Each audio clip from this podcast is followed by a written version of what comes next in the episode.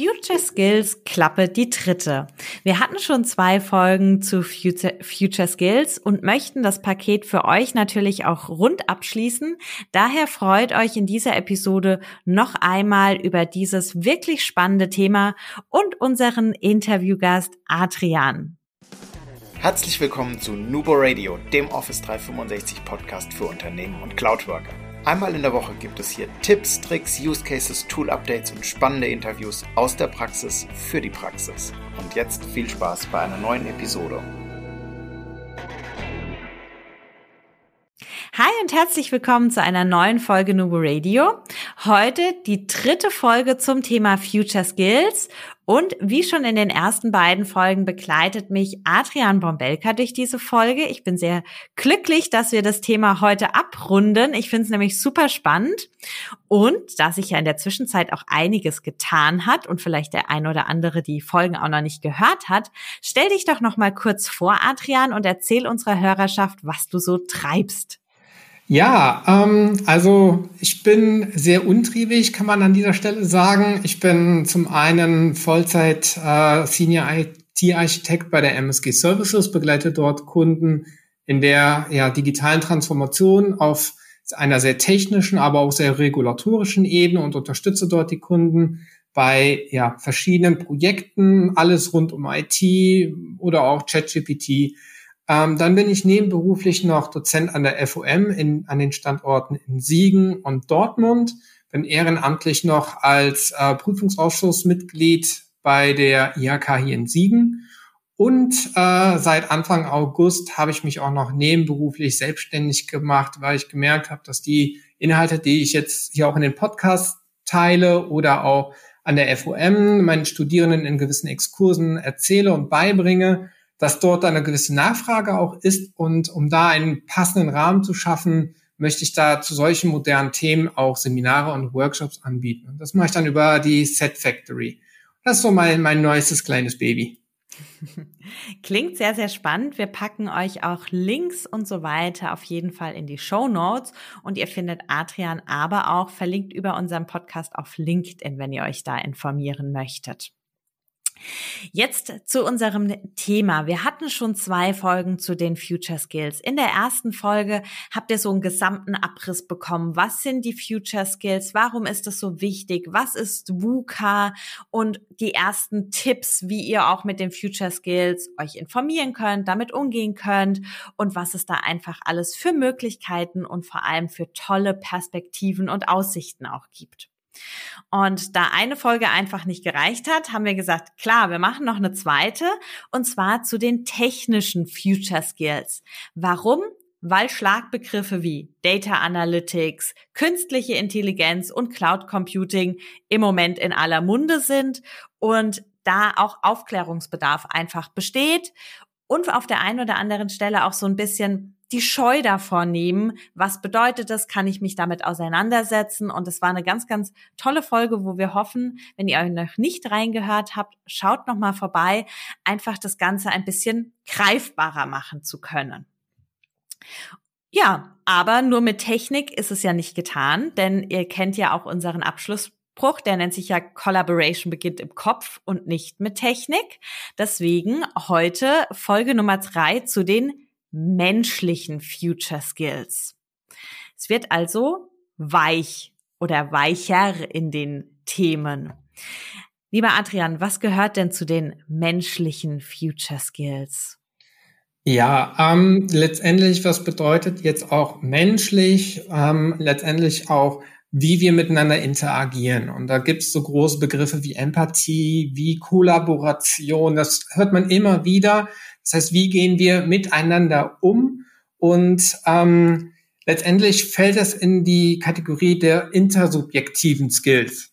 Wir kennen das Thema subjektive Meinung, subjektiv alles, was mich persönlich betrifft, oder auch objektiv alles, was allgemein, generisch ist, was man gut messen kann. Und zwischen diesen beiden Welten gibt es die, ja, den Begriff des Intersubjektiven. Also quasi, was das Kollektiv, was eine Gruppe gemeinsam als Norm verstehen. Es ist nicht belegbar, Ähm, aber es hat sich einfach etabliert, dass gewisse Normen, ähm, ja, sowas wie Knigge, das sind einfach gelebte Normen, die man als intersubjektiv bezeichnet. Sprich, nicht jeder für sich persönlich, sondern die, Ko die Gruppe, die, das Kollektiv empfindet es so. Und Knigge ist hier ein sehr, sehr gutes Beispiel, weil das sind einfach Lehren, die wir untereinander mitgelernt haben und sie anwenden. Das steht nirgendwo fest, das ist die, die, der, ähm, es ist auch nichts bewiesen, sondern es ist einfach nur gelebter Standard, kann man sagen. Und das ist das Themenfeld der intersubjektiven Skills und Fähigkeiten, womit wir uns dieses Mal auseinandersetzen. Hm. Also vor allem auch irgendwie schon langjährig gelebt, ohne dass es vielleicht auch ausgesprochen wurde, sondern einfach so das Gefühl zu haben, wie interagiert die Gruppe miteinander. Und man merkt dann ja auch gerade, wenn jemand vielleicht mal was nicht, nicht so macht, wie es in der Gruppe gelebt wird, man spürt solche intersubjektiven Regeln, nenne ich sie jetzt mal, relativ schnell ja auch. Genau. Und äh, du hast schon was sehr, sehr Schönes gesagt etwas, was nicht explizit irgendwo aufgeschrieben ist. Und das ist halt auch eines der Dinge, die wir auch in den letzten Podcast-Folgen immer wieder aufgeführt haben. Es ist heute, gerade bei dieser ganzen asynchronen Arbeit, wichtig, implizites explizit nochmal zu formulieren. Wie soll man mit mir arbeiten? über welche Kanäle bin ich am besten erreichbar? Wann bin ich am besten erreichbar? Was sind meine Fokuszeiten? Aber das ist das Thema Kollaboration, wie man hier gut miteinander zusammenarbeitet. Äh, dazu steigen wir dann gleich genauer und etwas tiefer ein. Ja, auf jeden Fall auch, auch sehr, sehr spannend. Bei der Intersubjektivität, was würdest du da jetzt den unseren Hörerinnen und Hörern direkt einmal mitgeben, um in das Thema einzusteigen? Also wir haben jetzt die Definition, objektiv belegbar, da gibt's ganz viel, subjektiv persönliche Meinung und intersubjektiv ist das Verständnis für die Gruppe etwas, was wir da natürlich ganz stark auch merken, heutzutage in dem globalen, wie wir global zusammenarbeiten. Ich weiß nicht, spielt da dann auch sowas mit rein wie unterschiedliche Länder, unterschiedliche Kulturen? Wie nehmen wir das mit auf? Ja, das ist, ähm, ich spule aber, bis, ich dahin komme, möchte ich noch ein bisschen weiter ausholen. Erlaube es mir, Dominik? Sehr gerne. Ähm, und zwar, du sprichst genau schon den richtigen Punkt an. Unternehmenskultur. Und eine Unternehmenskultur kann man gezielt formen mit einer guten Mission und Vision. Weil das ist nämlich der Grundbaustein, um nachher diese Kultur zu etablieren und dann diese intersubjektiven ähm, Fähigkeiten auch bei jedem zu etablieren. Deswegen gilt es gerade am Anfang, das Thema Mission und Vision in einem Unternehmen ähm, zu formulieren und einfach darzustellen, damit jeder sich damit identifizieren kann, weil dann fängt schon es an, dass sich diese Unternehmenskultur etabliert. Wir wollen hier, keine Ahnung, wir wollen sehr modern sein, wir wollen die, die besten Produkte ähm, im Bereich von Süßigkeiten darstellen und wir wollen besonders nachhaltig sein. Das sind Elemente, mit denen man sich identifizieren kann. Darauf aufbauend ergibt sich dann eine gewisse Unternehmenskultur, dass man versucht, Ideen ähm, ja, zu teilen, dass man versucht, ein paar Produkte ja, zu testen, zu probieren, schnell go to market zu gehen und dort mal ein bisschen was auszuprobieren. Ähm, und dann erzeugt sich auch diese Unternehmenskultur, in die jeder Einzelne etwas beitragen kann. Also jeder leistet etwas zur Unternehmenskultur bei. Das muss man auch nochmal so explizit sagen. Jeder Mitarbeitende ist Teil dieser Unternehmenskultur und hat auch Einfluss auf diese Unternehmenskultur. Und dazu, und gerade deswegen ist auch der Punkt dieser Internationalität, das ist eine, eine Schwierigkeit für internationale Kunden ähm, oder mit Unternehmen, ähm, diese verschiedenen Blickwinkel von diesen unterschiedlichen Ländern, von diesen unterschiedlichen, ja, ausländischen Kulturen mit in die Unternehmenskultur einfließen zu lassen. Das geht aber nur, wenn man selber mal einen Weg vorgibt. Und das geht mit einer Mission und Vision, damit dann halt alle sich damit identifizieren können und egal aus welchem Land sie kommen, dann auch dieser Unternehmenskultur ähm, ja ihr, ihr Bestes im Rahmen dieser Unternehmenskultur ihr Bestes geben, damit dieses Ziel auch weiter verfolgt werden kann. Weil dann passen sich die Mitarbeitenden Stück für Stück so ein bisschen auch an die Unternehmenskultur an, um das Ziel zu erreichen. Ja, also es ist auf jeden Fall ein ganz wichtigen und wertvollen Punkt, den du sagst, so dieses gemeinsame, die Vision und die Mission und das unter der Kultur zusammenzufassen, finde ich total spannend, weil ich habe auch immer das Gefühl, wenn ich mich mit etwas verbinden kann, dann arbeite ich dafür ja auch. Und dann sind es ja auch Dinge, die ich in meine DNA jetzt mal ganz krass gesprochen übernehme. Ich ver, ja, ich identifiziere mich mit dem Unternehmen, mit den Werten, was ja auch wieder zur Kultur gehört, welche Werte leben wir und so weiter.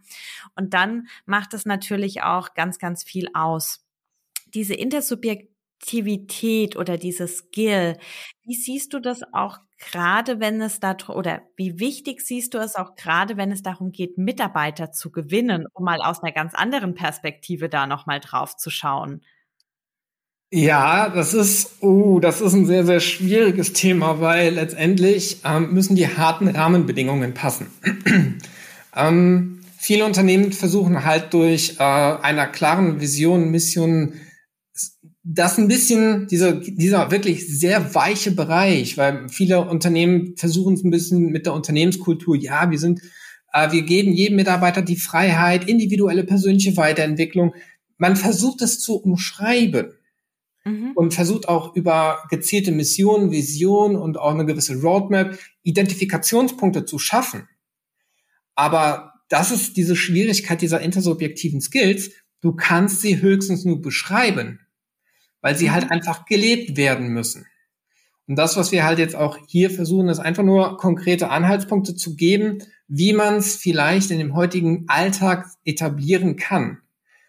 Aber das ist halt die Schwierigkeit, vor die heutzutage auch ähm, das Personal steht oder die Recruiter stehen. Genau diese, diese sehr, sehr weiche Bereich dieser intersubjektiven, ähm, dieses intersubjektiven quasi zu verbalisieren, wie man miteinander umgeht und wie kann ich es so verbalisieren, dass jemand anderes das nachvollziehen kann. Mhm. Das ist halt eine sehr, sehr schwierige äh, Aufgabe. Und die Unternehmen versuchen es heutzutage wirklich mit vielen Umschreibungen oder auch, dass man einfach mal vor Ort hinkommt zu einem potenziellen ähm, ja, Unternehmen, wo man dann zukünftig arbeiten möchte, um dann einfach mal dort einen halben Tag äh, mitarbeitet. Das machen auch einige Unternehmen zunehmend, gerade wenn der Bewerbungsprozess sehr, sehr fortgeschritten ist und man sich gut versteht, möchte man dann auch äh, die Mitarbeitenden oder den zukünftigen Mitarbeitenden ähm, vor Ort dann mal sehen und ihm das mal live alles zeigen. Ja, also ihr merkt schon heute wirklich ein sehr, sehr weiches Thema, was auch bei wir verbalisieren es ja auch gerade. auch da vielleicht an der einen oder anderen Stelle nicht ganz so einfach ist, wie wenn man technische Fachbegriffe einfach verwendet. Aber das finde ich schon mal einen, einen, guten Tipp. Einfach, man muss es erleben. Ich glaube, damit kann man es ganz gut zusammenfassen. Sehr schön. Hast du zusätzlich weitere Tipps, wie man es leben kann, vorleben kann vielleicht auch? Ähm, ja, letztendlich gilt es, eine gewisse digitale Empathie aufzubauen. Wir sind heute in einer Welt, in der viel digital äh, passiert. Wir arbeiten asynchron miteinander und ähm, ja, das bedeutet für jeden Einzelnen, dass auch der persönliche Kontakt einfach verloren geht durch die ganzen virtuellen Meetings.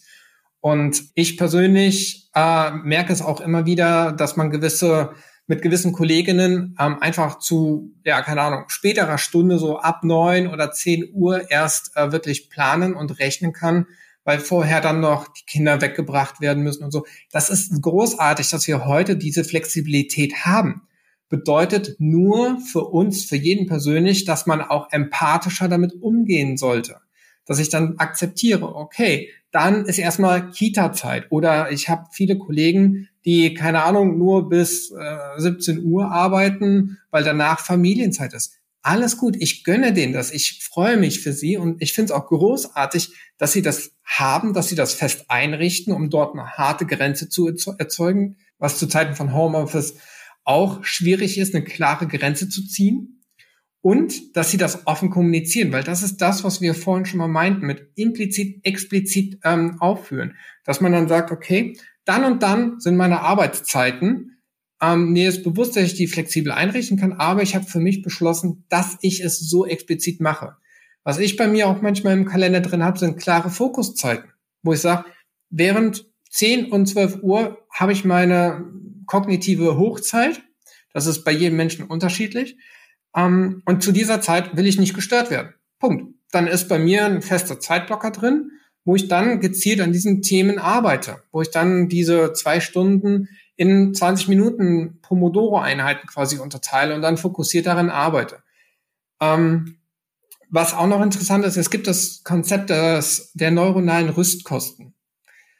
Was man, ähm, was auch sehr interessant ist und je mehr man sich auf neuronaler Ebene damit auseinandersetzt, umso interessanter wird, versuche ich das jetzt mal ganz grob zu umreißen. Wir kennen das in der Regel aus von Tagen, wenn wir an 30 verschiedenen Terminen teilgenommen haben, permanent ein anderes Thema, man hat so, so zwei, drei Minuten, in denen man so kurz umschalten muss. Ähm, am Ende des Tages ist man erschöpft, denkt sich, was habe ich heute eigentlich gemacht? Ich war in ganz vielen Terminen, ich war beschäftigt, aber nicht produktiv. Und was bedeutet das? Was passiert eigentlich im Laufe des Tages dann in unserem Gehirn? Jedes Mal, wenn wir unser Gehirn auf ein neues Thema umlenken, kostet uns das Fokus, kostet uns das Energie. Und so wie eine Maschine umgerüstet werden muss für ein neues Produkt oder für ein neues Werkzeug oder muss ein neues Werkzeug rein, ähm, entstehen Kosten bei einer Maschine. Dasselbe passiert in unserem Gehirn. Insofern, dass unsere neuronalen Netze umgeschaltet werden müssen. Dadurch gibt, ergibt sich ein gewisser Verschleiß. Ich möchte nicht zu tief reingehen.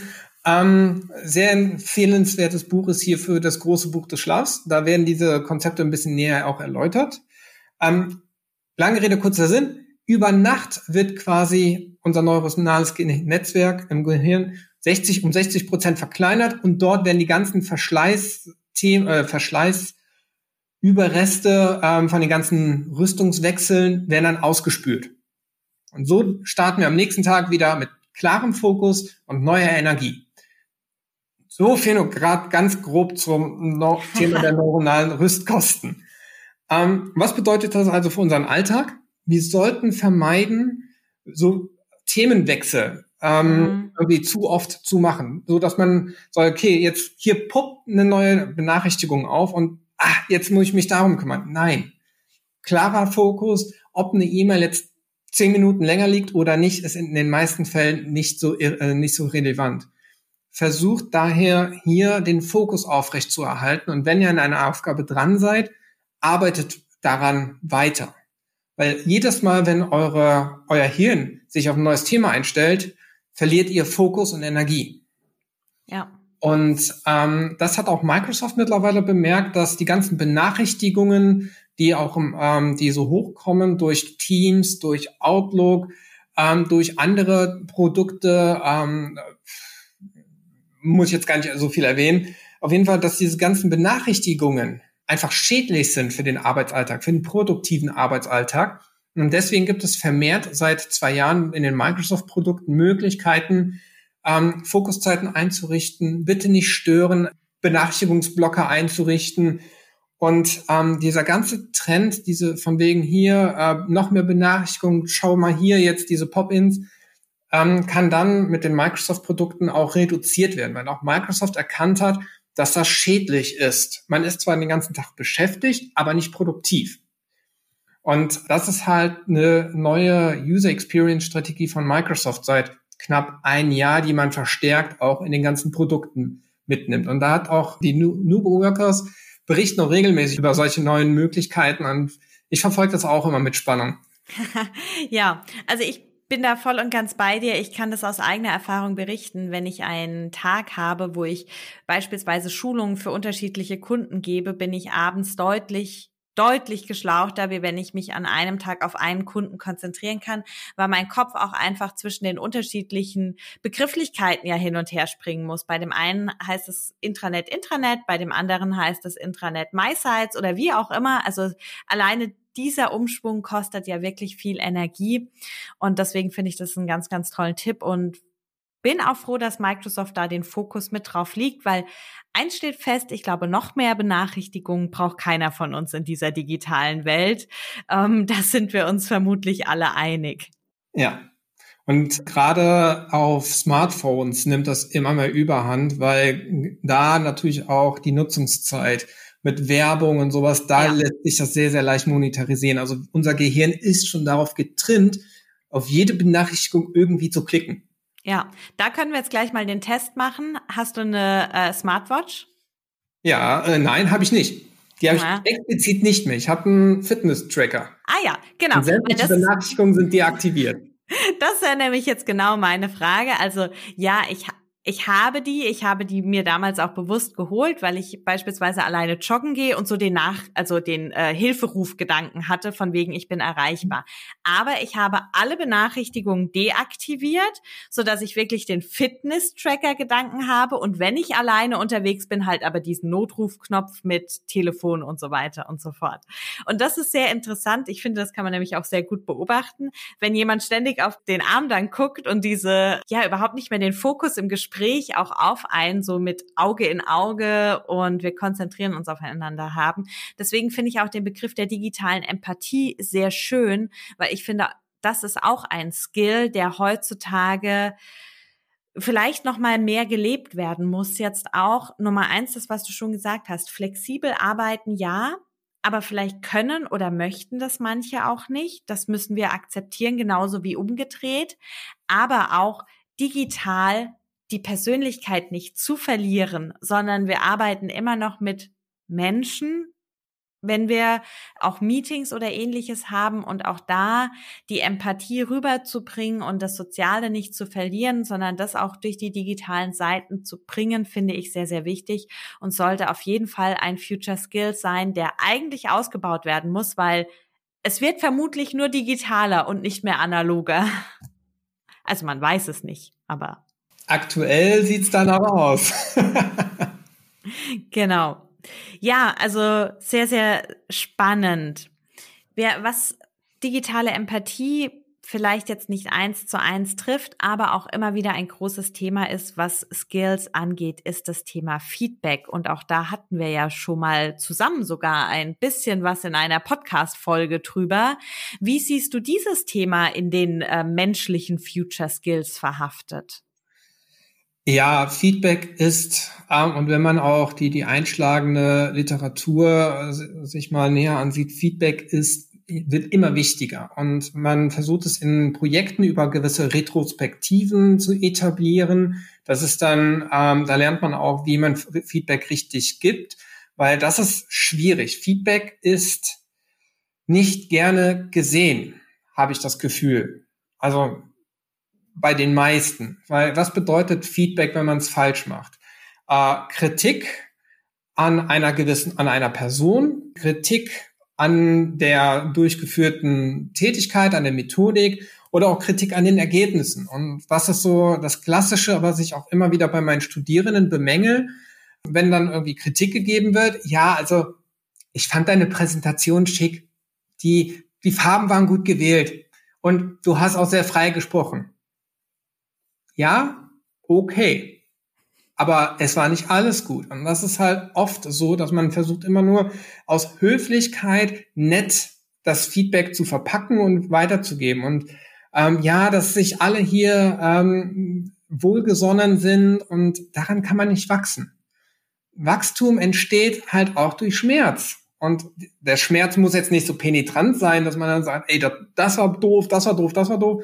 Auch das kann man besser verpacken, aber man kann auch sagen, hey, die Farbe war vielleicht ein bisschen kontraproduktiv, da das war, hat nicht so ganz gepasst. Du standest sehr oft hinter dem Pult. Du, du kannst dich auch ein bisschen bewegen. Also man kann hier das Feedback auch verpacken und sagen, okay, wie kann man es denn beim nächsten Mal besser machen? Und das ist nämlich das Wichtige. Es kommt nicht darauf an, dass äh, was man dann falsch gemacht hat, sondern man sollte es so formulieren, wie man das denn in der Zukunft macht. Weil letztendlich unser Gehirn, schon öfters erwähnt, merkt sich Muster. Unser Hirn denkt in Mustern. Und wenn wir eine fehlerhafte Situation haben und uns diese fehlerhafte Situation merken, dann, dann laufen wir immer wieder in diesen Fehler rein, weil unser Gehirn so aufgebaut ist. Bestes Beispiel im, im Semester, was ich, was jetzt vorbeigegangen ist, war eine, ja, war eine Gruppe, die hat das Projektmanagement für andere Gruppen übernommen in dem Studium. Und die haben gesagt, ja, also Kommunikation hätten wir besser machen können. Das waren gestandene Projektleiter. Und von daher, die kannten das aus anderen Projekten, haben aber den Fehler wieder gemacht. Und deswegen gilt es beim Feedback auch, das so zu formulieren, dass man ein positives Muster erzeugt, dass man dann sagt, okay, beim nächsten Projekt machen wir als allererstes Kommunikationsplan. Wir definieren, wo welche Inhalte wie, wann, wo vermittelt werden. Also so dieses positive Muster einrichten und etablieren. Das ist das Entscheidende und so sollte man auch das Feedback wählen, dass man dann sagt, okay, bei deiner nächsten Präsentation solltest du dir vielleicht mal überlegen, ähm, einfach mal ein bisschen weg vom Pult zu gehen, vielleicht mit Moderationskarten zu arbeiten, also diese positiven Muster beschreiben und das dann als Feedback verpacken. Es gibt noch weitere Feedback-Regeln, auf die möchte ich jetzt äh, nicht eingehen, sondern vielmehr auf diese positiven Bemusterungen. Mhm. Ähm, das ist in meinen Augen halt eines dieser menschlichen Benefits oder dieser menschlichen Skills, die wir definitiv noch ausbauen können. Weil wir werden nicht besser, wenn wir nur positives Feedback bekommen und Sachen gesagt bekommen, ja, hast du gut gemacht. Ja. Warum hast du gut gemacht? Was lief gut? Und was lief bei, was kannst du beim nächsten Mal noch besser machen? Ja. Kurz und prägnant. Ja, also ich finde auch dieses, das positive Denken die positive Sprache, aber auch diese positiven Muster sind einfach wichtig. Und ich sehe es wie du. Äh, konstruktive Kritik führt zu den besten Ergebnissen und dementsprechend kann man da bestimmt auch noch was lernen. Finde ich, finde ich einen schönen Ansatz, auch das als äh, Future Skill mit, mit aufzunehmen. Ja, also letztendlich möchte man ja nur höflich sein und die, deswegen dieses Feedback so weichspülen, ich sage es jetzt mal ganz penetrant, aber letztendlich ver, ähm, verweigern wir dem anderen die Option des Wachstums. Und das finde ich schade. Der andere bleibt auf seinem Status quo und jeder Mensch ist darauf grundsätzlich ist an einer äh, ist intro intrinsisch motiviert selber besser zu werden, sich sel selber zu wachsen. Und in dem Moment, wo ich das dann so weichspüle, dieses Feedback, dass ich sage, hast du gut gemacht, war eine schöne Präsentation und nichts weiteres dazu sage, verweigere ich ihm quasi sein Wachstum. Und das fände ich schade daran. Hm. Ja, das stimmt. Du hast uns noch einen Skill mitgebracht, den du, glaube ich, dann auch vom Begriff erstmal erklären ähm, musst. Digital Literacy. Kläre uns auf, was versteckt sich dahinter? Ja, boah, das ist, das ist ein größeres Feld. Ähm, letztendlich geht es darum, wie man zukünftig einfach auch besser lernen kann. Da steckt ein bisschen die Lernbereitschaft auch mit hinter und wie man mit den äh, digitalen Medien so umgeht, dass man sie bewusster einsetzt, selbstbestimmter einsetzt und das, was ich auch gerade mit den Benachrichtigungen äh, gesagt habe, dass man sich nicht von denen so treiben lässt, sondern dass man selbstbestimmt sagt, okay, das ist jetzt gutes Beispiel auch von dir, das mit der Smartwatch. Ich will jetzt ganz bewusst keine Benachrichtigung auf dem Hand, äh, auf der Uhr haben, sondern nur diese Informationen, die ich gerade brauche. Puls, GPS oder auch das Notfallsignal. Dieser Umgang mit den neuen digitalen Medien, das zu erlernen und gezielt einzusetzen, das ist ganz grob gesprochen Digital äh, Legacy. Und ähm, da gibt es verschiedene Unterthemen, auch neben der ganzen Benachrichtigung, was wir auch schon mal eben gesagt haben, dass man ganz bewusst sagt, okay, ich habe meine gewissen Fokuszeiten für mich, in denen ich anderen für andere nicht zur Verfügung stehe. Gibt es aber auch das sogenannte systemische Denken, dass ich dann immer in einem Gesamtkontext denke und versuche hier die VUCA-Welt ein bisschen greifbarer zu machen, dass ich nicht immer nur isoliert meine Welt sehe, sondern zu gucke, okay, wenn es beim Produkt geht oder wenn es bei gewissen Projekten geht, dass ich dann überlege, okay, ähm, gibt es vielleicht rechtliche Rahmenbedingungen, die ich prüfen muss? Oder wie kriege ich jetzt diese rechtlichen Informationen her? Wo kriege ich das jetzt her? Wie kann ich vielleicht auch mein Verständnis, mein Projektstand so dokumentieren mit digitalen Medien, dass andere damit gut weiterarbeiten können. Mhm. Und meine Frage im Studium Grundlagen Business Consulting an die Studenten ist immer, was macht einen guten Berater aus? Dann kommen erstmal Kommunikationssachen, kommen erstmal Dokumentationssachen, also viele verschiedene Themen. Und meine Perspektive nach ist, oder meine Meinung nach ist, dass ein guter Berater sich selbst rationalisiert. Und das ist gerade insofern wichtig, dass der Berater quasi für die Expertise reingeholt wird, aber dass der Berater auch versucht, den Kunden so weiterzuentwickeln, dass er sie nicht mehr auf diesen Berater angewiesen ist. Und das ist in meinen Augen eigentlich ähm, die große Kunst, dass man dann den Kunden selbst enabled, diese Themen, die ich als Berater quasi beim Kunden etabliert habe, ähm, dass er dann selber da ein gewisses Gefühl für kriegt, das ähm, für sich selbst eingenommen hat und auch weitertreibt, weil das ermöglicht mir, neue Themen zu offerieren und auch selber mein persönliches Wachstum und auch das Wachstum des Kunden zu forcieren. Aber das ist nur meine Ansichtsseite. Ja, eine sehr schöne Ansichtsseite. Also ich glaube, ähm, über Definitionen gibt es Tausende vermutlich, aber das ist ein ähm, sehr schöner Impuls auf jeden Fall.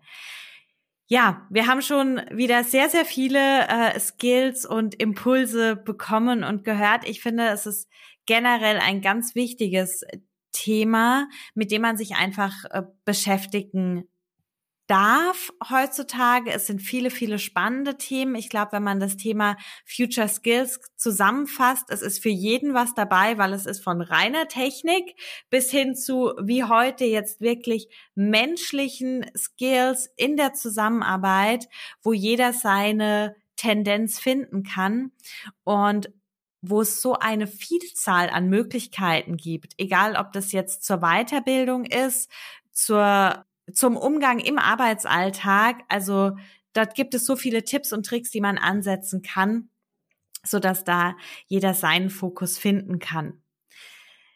Adrian, hast du zum Schluss noch zu den Future Skills was, was du unseren Hörern gerne mitgeben würdest? Ja, egal was man macht mit neuen Fähigkeiten, mit neuen Skills, die man sich auseinandersetzt, Hauptsache, man setzt sich damit auseinander, dann ist man schon mit äh, auch bei der persönlichen Weiterentwicklung sehr, sehr gut auf einem sehr, sehr guten Weg. Und es gibt, wie du schon selbst gesagt hast, immer mehr Möglichkeiten. Und da kann man Tools, also heutzutage ist das Wissen so ja, demokratisiert. Ich, es gibt so viele gute YouTube-Kanäle, es gibt so viele Podcasts. Also es gibt diese Ausrede nicht mehr von wegen, ja, ich will, ich finde diese Information nicht mehr, sondern man sollte hier an dieser Stelle selbst zu ehrlich sein und sagen, will ich mich damit auseinandersetzen? Wenn ja, gibt's genug Optionen. Wenn nein, und ich sitze lieber auf der Couch und gucke Netflix, weil das mir von der Prioritäten höher ist, dann ist das auch okay. Aber diese Entscheidung sollte man bewusst fällen. Und eins soll, wollte ich noch jedem mitgeben. Es gibt das Konzept der schöpferischen Zerstörung. Das ist eine Sache, äh, ein Grundgedanke, den man für sich auch verstehen und ja, akzeptieren sollte. Es gibt nichts Neues, ohne dass etwas Altes zerstört wird. Das ist das Grundprinzip der schöpferischen Zerstörung. Und das finde ich es heutzutage immer wichtiger, weil durch diese VUCA-Welt beschleunigt sich die Innovation und beschleunigt sich somit auch die Systeme oder die Elemente, die zerstört werden. Und das gilt es einfach zu akzeptieren und das Beste für sich daraus zu machen. Das waren sehr passende Schlussworte für unsere Podcast-Reihe über die Future Skills. Adrian, vielen herzlichen Dank wie immer. Es war eine sehr spannende Reihe mit vielen wertvollen Impulsen. Und ich hoffe auch, ihr habt darauf einiges mitgenommen. Wenn ihr Fragen habt, ihr wisst, ihr könnt uns immer schreiben. Ihr könnt auch Adrian jetzt über die ähm, Factory direkt erreichen. Und ansonsten denkt immer daran, Collaboration beginnt im Kopf und nicht mit Technik. Du möchtest noch einmal mehr Details zur Folge, willst uns eine Frage stellen oder aber einfach in Kontakt treten, um dich als Interviewpartner vorzustellen? Kein Problem, auf www.nuboworkers.com findest du Insights zu Nubo Radio, als auch unsere Kontaktdaten und die Social Media Plattform. Viel Spaß beim Klicken!